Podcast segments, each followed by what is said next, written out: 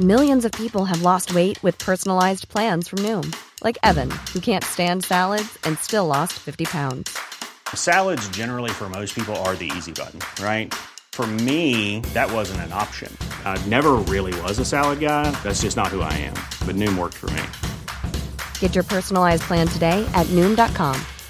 Real Noom user compensated to provide their story. In four weeks, the typical Noom user can expect to lose one to two pounds per week. Individual results may vary.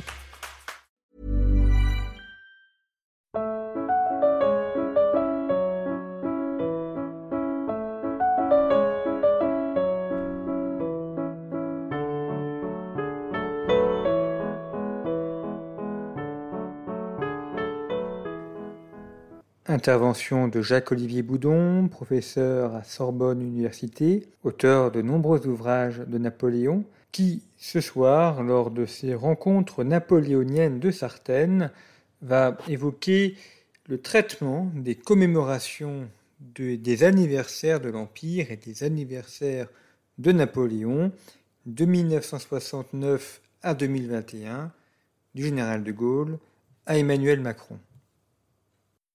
Et je remercie les organisateurs d'avoir cette année encore euh, accepté euh, que je puisse intervenir devant vous dans ce cadre donc des héritages de Napoléon, un thème qui s'imposait en cette année du bicentenaire de la mort euh, de l'empereur et une question sur l'héritage qui m'a immédiatement conduit à réfléchir sur la manière dont une république peut assumer ou non l'héritage d'un empire, c'est-à-dire d'un régime contre lequel elle s'est construite. Vous le savez si vous vous intéressez à l'histoire napoléonienne et si vous avez suivi les commémorations depuis une vingtaine d'années, les débats ont fait rage autour de la non-commémoration d'un certain nombre d'épisodes, en particulier la bataille de Sterlitz que vous avez tous en mémoire, mais on va le voir plus généralement, c'est une forme de refus de la part de l'État français de commémorer euh, le bicentenaire, les bicentenaires de la période du consulat et de l'Empire qui ont marqué euh, ces dernières années. Les débats ont été âpres et pour les comprendre, il faut sans doute revenir un peu en arrière, c'est-à-dire il y a presque 52 ans, puisqu'il y a 52 ans, pas très loin d'ici, à Ajaccio, le 15 août 1969, on commémorait le bicentenaire de la naissance de Napoléon en grande pompe, avec la présence du président de la République, nouvellement élu, Georges Pompidou, des principales autorités de l'État, du prince Napoléon qui avait fait le voyage et euh, en présence aussi euh, d'un public très nombreux. Comment en est-on arrivé à finalement cette dichotomie entre un consensus presque assumé en 1969 et le refus de commémorer qui fut la marque, si je puis dire, de fabrique d'un président pourtant gaulliste en 1999, je veux parler de Jacques Chirac et de la plupart de ses successeurs, mais nous y reviendrons.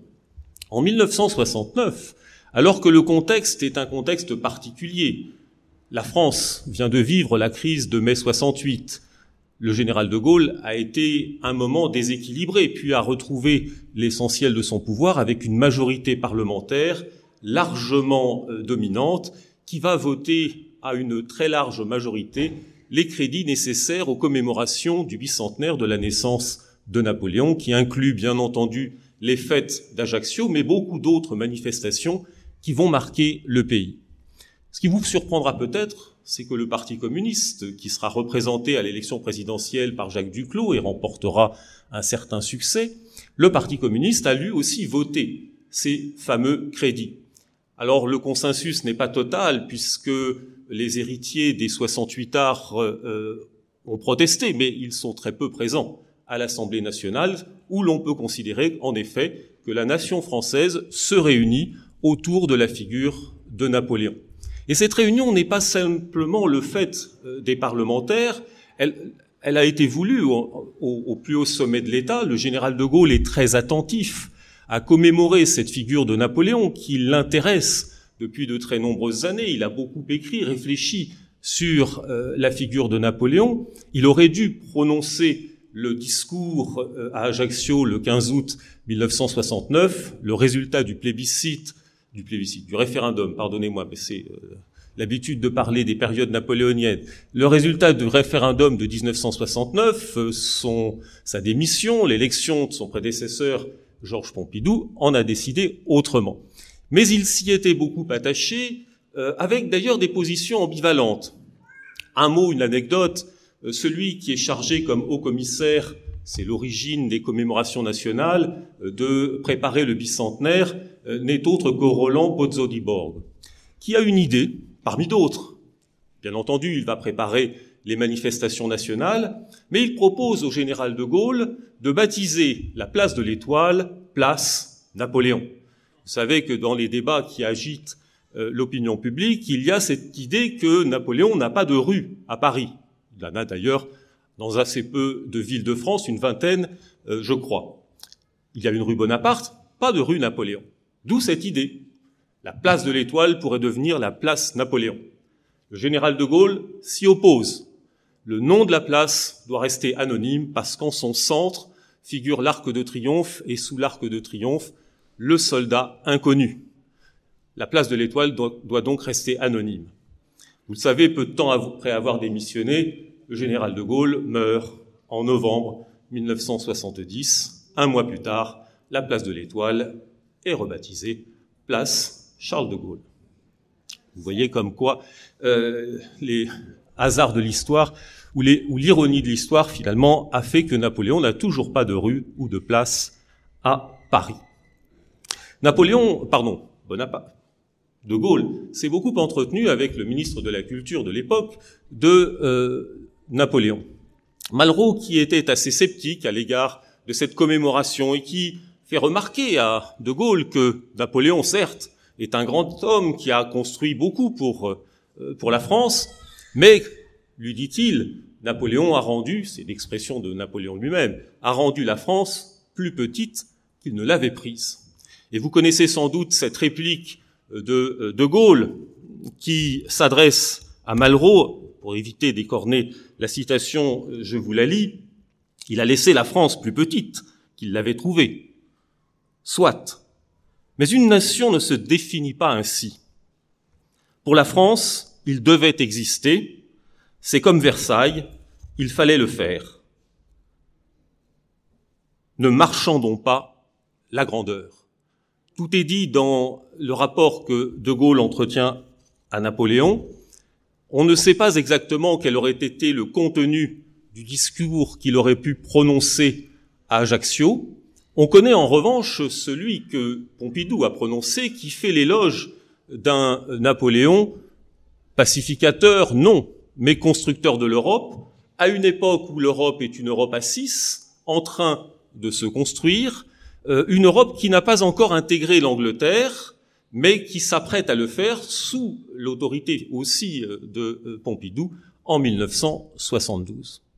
Si on ajoute à cela que la commémoration de 1969 s'est accompagnée d'une série de nombreuses publications, d'expositions, parmi les publications le célèbre Bonaparte et Napoléon de Castelot, tiré à plus d'un million d'exemplaires, ce qui fait encore rêver les éditeurs aujourd'hui.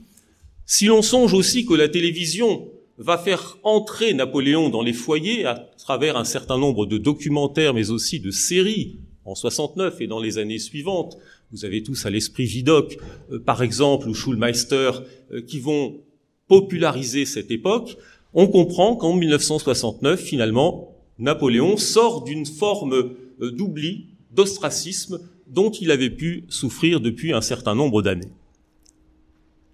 Projetons-nous 30 ans plus tard, c'est-à-dire au moment où Napoléon accède au pouvoir et où l'on doit célébrer son bicentenaire. En 1999, le président de la, République s'appelle Jacques Chirac. Il a, pour des raisons sur lesquelles je ne reviens pas, euh, il a dissous l'Assemblée et se retrouve en période de cohabitation avec un Premier ministre, Lionel Jospin, qui publiera plus tard un pamphlet, Le mal napoléonien, qui laisse entendre qu'en 1999, il n'était pas franchement favorable à ce que l'on célèbre le euh, consulat et l'empire. Mais ce que l'on peut dire, c'est qu'il y a eu cette fois-ci consensus pour ne pas commémorer, pour ne pas commémorer le consulat et l'empire en tant que régime né, d'une certaine manière, de la rupture avec la Révolution française. Autrement dit, en 1999, la République considère qu'elle n'a pas à mettre en avant un régime qui est tenu pour un régime liberticide, un régime autoritaire et surtout un régime euh, qui est l'antithèse de la République. Alors Jospin, on peut comprendre, et il s'en exprimera. Jacques Chirac, c'est plus difficile si l'on se replace dans sa propre histoire et si l'on considère qu'il est le représentant de la tradition gaulliste dont je vous ai dit finalement qu'elle avait complètement assumé l'héritage de Napoléon en 1969. Eh bien, chez, Jacques Chirac, le gaulliste euh, a, en la circonstance, fait place au radical corésien. J'exagère à peine et je vous livre ici un témoignage que je tiens de euh, la bouche de Jean Charbonnel, qu'il a bien connu pour lui-même être corésien, et qui me rappelait ce souvenir quand nous évoquions ces débats sur la non-commémoration. Il me dit oui, mais il ne faut pas oublier que le grand-père de Jacques Chirac était un instituteur radical, très anti-napoléonien, très anti-bonapartiste, et c'est finalement ce souvenir qui aurait, euh, qui aurait prévalu à partir de 1999, puisque finalement, la non-commémoration de 99, je veux dire par là que contrairement à 69, on ne crée pas une commission spécifique pour prendre en charge, comme cela avait été le cas sous Mitterrand pour la Révolution française, pour prendre en charge le bicentenaire euh, du consulat et de l'Empire. Et cela se reproduira quelques années plus tard, notamment en 2005, au moment du bicentenaire d'Austerlitz. Alors il n'y aura pas de commémoration nationale, la République refuse de reconnaître, de commémorer le consulat et l'Empire en tant que tel, mais avec des nuances.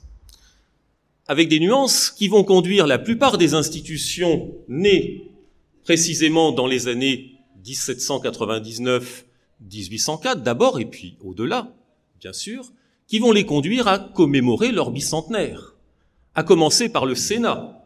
Le Sénat qui se reconnaît une paternité finalement dans cette assemblée euh, qui avait été fondée par la Constitution de l'an 8 à commencer aussi par le Conseil d'État. Et c'est sans doute là l'élément le plus intéressant parce que le Conseil d'État, dont le vice-président est alors Renaud de Douin de Saint-Marc, va multiplier les initiatives, livres, colloques, expositions, notamment aux archives nationales, et un grand colloque à la Sorbonne, inauguré par le président de la République, Jacques Chirac, clôturé par le Premier ministre, Lionel Jospin, qui tous deux parviennent à un tour de force de ne quasiment jamais citer le nom de Napoléon Bonaparte comme l'un des initiateurs du euh, Conseil d'État. On fait valoir que le Conseil d'État est devenu l'un des pivots de la République française, qu'il est finalement la résultante, ce sont les mots de Jacques Chirac dans son discours, de la Déclaration des droits de l'homme de 1789. Bonaparte disparaît. Mais faire disparaître Bonaparte est tout de même difficile quand on veut commémorer toutes ces institutions qui ont été fondées alors, et en particulier le corps préfectoral. Toutes les préfectures euh, ont décidé, ou presque, je n'ai pas fait le compte exact, mais la plupart des préfectures ont décidé de mettre l'accent sur leur bicentenaire et ont multiplié les initiatives. En revanche, le grand projet d'une commémoration nationale de la création du corps préfectoral a été abandonné. À ce moment-là, pour des raisons politiques évidentes, on ne cherche pas à mettre l'accent sur l'un des symboles de la centralisation politique de l'époque napoléonienne au moment où se développe la régionalisation. Et c'est ainsi que la commémoration du corps préfectoral sera finalement édulcorée. Commémoration de la Légion d'honneur, en demi-teinte du Concordat, commémoration de la Légion d'honneur, et la grande chancellerie euh, s'en est occupée, commémoration euh, également de la création des lycées. Je ne vais pas faire euh, le, le, relevé de toutes celles qui ont été proposées. Dans ces années-là, l'annuaire, le, recueil qui précise quelles seront les commémorations de l'année, ce recueil national donc qui est placé sous l'égide d'un haut commissariat aux commémorations nationales qui dépendent des archives nationales et donc du ministère de la Culture, égrène un certain nombre d'événements, tous ceux dont je viens de parler et d'autres euh, dont je vous fais, dont je vous fais grâce. Quand vous regardez l'année 2002, vous constatez qu'il n'est pas fait mention de l'abolition de l'esclavage.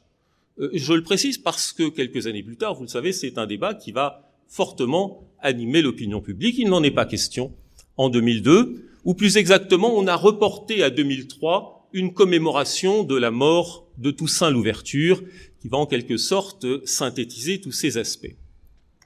Et puis en, 2004, en 2004, on se dit que malgré tout, au niveau du commissariat aux célébrations nationales, il faudrait peut-être faire quelque chose autour de l'Empire. Et euh, on publie dans ce recueil un numéro spécial sur Napoléon et euh, le sacre. Plusieurs articles sont, euh, sont proposés, mais le ministre de la Culture de l'époque, qui est en charge de ces questions, qui est Jean-Jacques Ayagon, précise néanmoins, je le cite, La République ne célèbre pas les aspects autocratiques d'un régime aboli, elle commémore un moment de l'histoire de la France et une œuvre dont le Code civil, publié en 1804, plusieurs monuments et certains tableaux de David sont sans doute les plus beaux fleurons. On met donc l'accent en 2004 sur l'œuvre civile, dont le symbole est le code civil, sur la politique artistique euh, euh, également. On pourrait d'ailleurs euh, épiloguer sur ces œuvres d'art qui sont aussi des œuvres de propagande, mais c'est une autre question. Et en 2004, on se garde bien de commémorer la transformation du consulat en empire, Senatus Consult de, euh, du 18 mai 1804, la République française est confiée à un empereur qui prend le nom d'empereur des Français, et on commémore, et ça c'est toujours quelque chose qui m'a surpris, on envisage de commémorer le sacre, c'est-à-dire finalement une célébration religieuse euh, qui va enraciner la monarchie en France à travers la cérémonie du 2 décembre 1804. L'époque est à la glorification de Napoléon dans les médias. La plupart des magazines, comme ils l'ont fait en cette année 2021, ont publié des numéros spéciaux. Beaucoup d'émissions de télévision ont été consacrées aussi à ce bicentenaire du sacre. On aurait pu s'attendre alors à ce qu'une grande euh, reconstitution du sacre ait lieu. Le projet a existé, un projet qui aurait dû conduire à reconstituer le sacre en la cathédrale Notre-Dame de Paris. Mais décidément, en ces années des débuts du consulat et de l'Empire, les autorités civiles, politiques et religieuses se liguent pour empêcher que l'on commémore cette, ce bicentenaire. Et le cardinal Lustiger, alors archevêque de Paris, refuse de euh, confier les clés de la cathédrale, si je puis dire, pour cette cérémonie qui aura lieu, dont la reconstitution aura lieu à l'église de la Madeleine. Vous le voyez déjà, un certain nombre de problèmes s'étaient posés, mais que dire alors de ce qui advient à partir de 1800, de 2005, avec la perspective de la commémoration du 2 décembre et cette fois-ci de la victoire d'Austerlitz. Un grand colloque est prévu aux Invalides, il aura lieu. Une grande exposition est prévue sur Napoléon et l'Europe, elle sera annulée.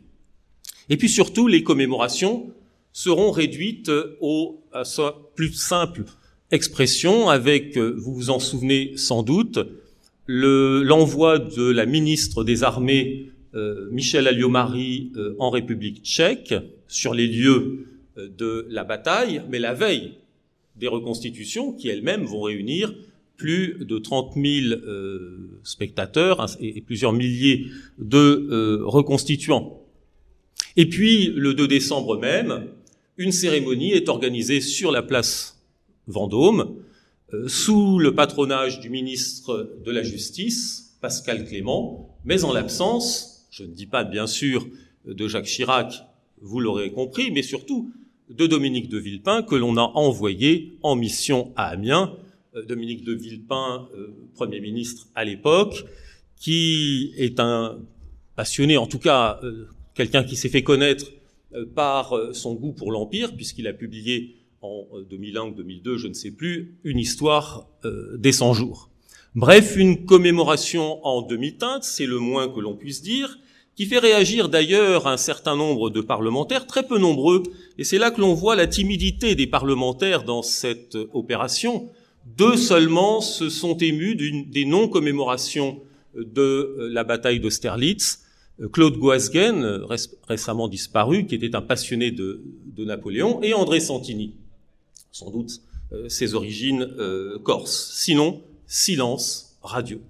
Et donc il faut rechercher, et c'est assez paradoxal, du côté des historiens, alors on aurait pu s'imaginer que Jean Tullard, je ne me souviens plus s'il avait pris la parole, mais cela de toute manière n'aurait pas eu beaucoup d'écho parce que ça, serait apparu comme tout à fait, euh, tout à fait naturel. En revanche, Pierre Nora, Pierre Nora, membre de l'Académie française, historien des lieux de mémoire, le fondateur du concept des lieux de mémoire, historien de la République, publie une tribune dans Le Monde dans laquelle il écrit avec cette commémoration, ou plutôt cette non-commémoration de la bataille d'Austerlitz, on touche le fond, le fond de, le fond de la honte et le fond du ridicule. Alors, si j'ai parlé assez longuement de cette affaire, c'est parce que on a eu trop vite fait d'attribuer cette non-commémoration à un livre qui paraît à ce moment-là, fin novembre 2004, 2005, pardon, le livre de Claude Ribes, un agrégé de philosophie,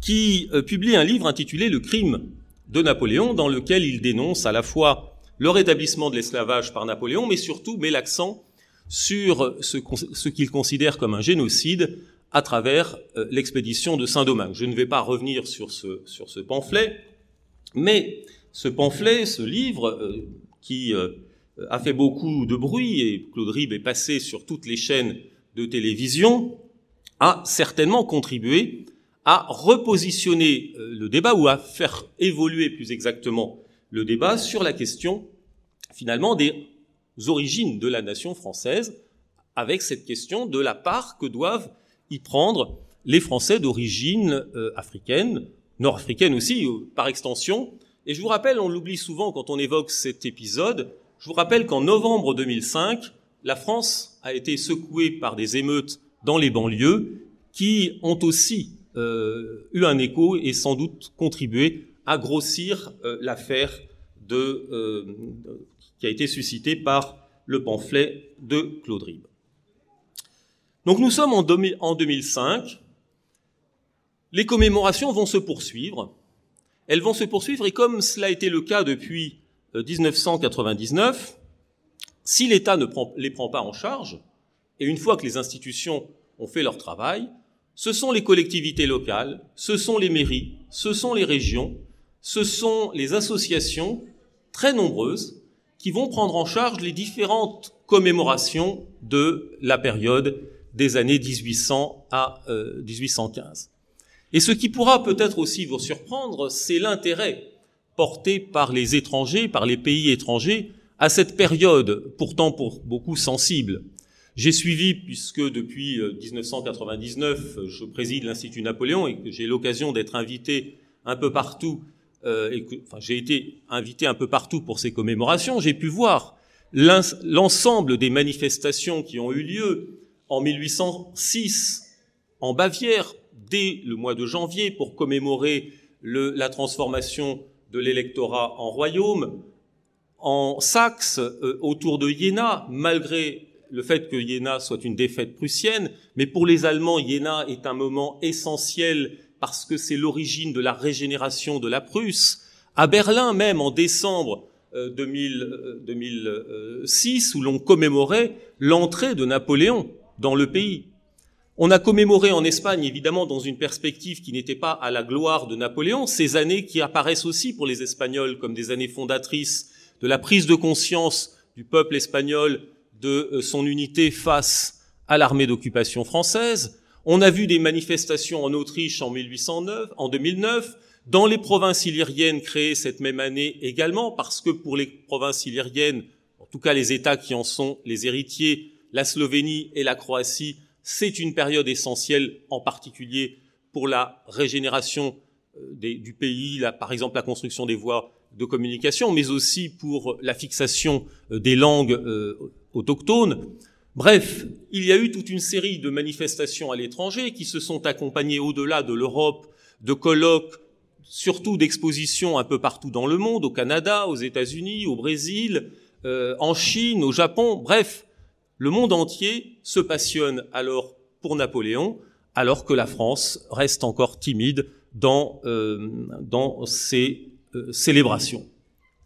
Et pourtant, les majorités changent en 2007, ou en tout cas les majorités, les présidents changent en 2007, Nicolas Sarkozy, qui est sans doute l'un des premiers présidents de la République, candidat à la présidence, à s'être référé à Napoléon. Dans ses discours de campagne, il cite cinq fois Napoléon Bonaparte.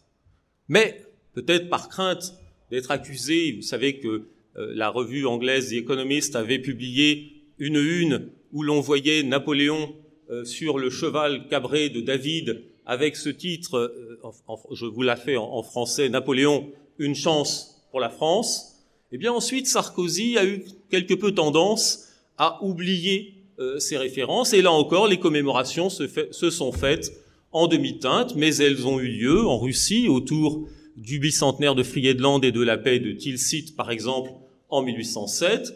Euh, il y a eu donc un, encore des manifestations, mais sans véritablement d'engagement des, euh, des présidents. Je ne parle pas de son successeur, François Hollande, confronté en 2012, alors qu'il vient d'être élu au bicentenaire de la bataille de la Moscova, invité euh, personnellement par euh, le président Poutine, et qui ne se rend, non seulement ne se rend pas en Russie, mais n'envoie aucun représentant, simplement l'ambassadeur de France, et il m'a été dit au Quai d'Orsay que un conseiller aurait dit on ne va pas commémorer une défaite. Alors que tout un chacun sait que même si les Russes considèrent la bataille de Borodino comme une victoire au moins à moyen terme, la France, les Français ont toujours considéré la bataille de la Moscova comme une victoire. Bien entendu, en 2015, il en sera de même euh, pour Waterloo. Waterloo qui aurait pu tout de même être la chance d'une réunion des Européens autour de ce lieu qui a vu la dernière défaite de Napoléon, mais une défaite que Napoléon lui-même reconnaissait comme une défaite glorieuse. Une défaite glorieuse qui, a été aussi célébrée par les poètes et les écrivains au cours du XIXe siècle. Mais là encore, il a fallu se contenter d'un service minimum, même si l'on a pu constater sur place la présence des familles ou des héritiers, des descendants des familles qui avaient combattu à Waterloo. Euh, le prince euh, Napoléon, le descendant de Blücher, le descendant de euh, Wellington. Et puis, et on en arrive à ce bicentenaire de la, de la mort de Napoléon en 2021, avec de nouveau des débats qui ont ressurgi sur la question de savoir s'il fallait commémorer le 5 mai. Si vous avez suivi dans la presse, euh, dans les médias ce qui s'en est dit, beaucoup se sont exprimés, euh, particulièrement à gauche, pour considérer qu'il ne fallait pas commémorer le 5 euh, mai 1800, 1821. D'autres ont pris des positions différentes et je, je citerai encore Pierre Nora parce qu'il y a une sorte de continuité. Pierre Nora déclarant qu'il fallait célébrer, commémorer, pardon, le 5 euh, mai, mais pas la commune, ce qui va attirer quelques euh, foudres euh, de la part de, de ses contradicteurs. Le débat a fait rage, d'autant plus qu'on rejaillit au cours de cette année la question non seulement du rétablissement de l'esclavage, qui revient comme une ancienne depuis 2005, mais dont je vous ai dit qu'auparavant on n'en parlait quasiment pas. On évoque aussi la question de euh, la place des femmes euh, dans le Code civil, là encore, euh, question qui est tout à fait pertinente. on évoque en, revanche beaucoup moins des éléments qui faisaient partie de la légende noire au cours du XIXe siècle, notamment la question des pertes militaires, voire de la nature du régime, qui a été beaucoup moins présente dans ces débats. Finalement, vous le savez, le président de la République, Emmanuel Macron, décide tardivement et on y faisait allusion tout à l'heure, et c'est très clair, très clairement affirmé dans l'organisation des célébrations du 5 mai 2021, la messe traditionnelle en hommage à Napoléon et aux soldats de la Grande Armée était programmée en fin d'après-midi le 5 mai, dix jours avant la cérémonie. Elle a été déplacée au matin parce qu'entre-temps, l'Élysée avait décidé de participer à une commémoration du bicentenaire de la mort de Napoléon par un discours du président de la République que vous avez peut-être suivi à l'Institut, précédé de plusieurs discours, dont celui de Jean Tullard, qui en quelque sorte faisait le pont avec le bicentenaire de la naissance de Napoléon, puisque c'est en 1969 que Jean Tullard explose à la vue du grand public, en tout cas, comme un des grands spécialistes de Napoléon, puis dans une cérémonie aux Invalides en présence du euh, prince euh, Napoléon avec un dépôt de gerbes que vous avez peut-être aussi suivi. Un président de la République dont il faut remarquer, quoi qu'on en pense par ailleurs, qu'il est le premier depuis Charles de Gaulle à s'être exprimé sur Napoléon, considérant Napoléon et précisant il faut le regarder en face et en bloc, ce bloc étant une allusion à la Révolution est un bloc de Georges Clémenceau. Le regarder en face, c'est aussi savoir reconnaître et l'esclavage et le rétablissement de l'esclavage et la question des femmes, etc. Mais aussi reconnaître, et ce sera la partie la plus longue de son discours, les apports en matière institutionnelle, c'est-à-dire l'héritage que la République française, que la France et la dichotomie France-République est constante euh, dans les discours que l'on a pu euh, évoquer, que la France devait à Napoléon. Je vous remercie de votre attention.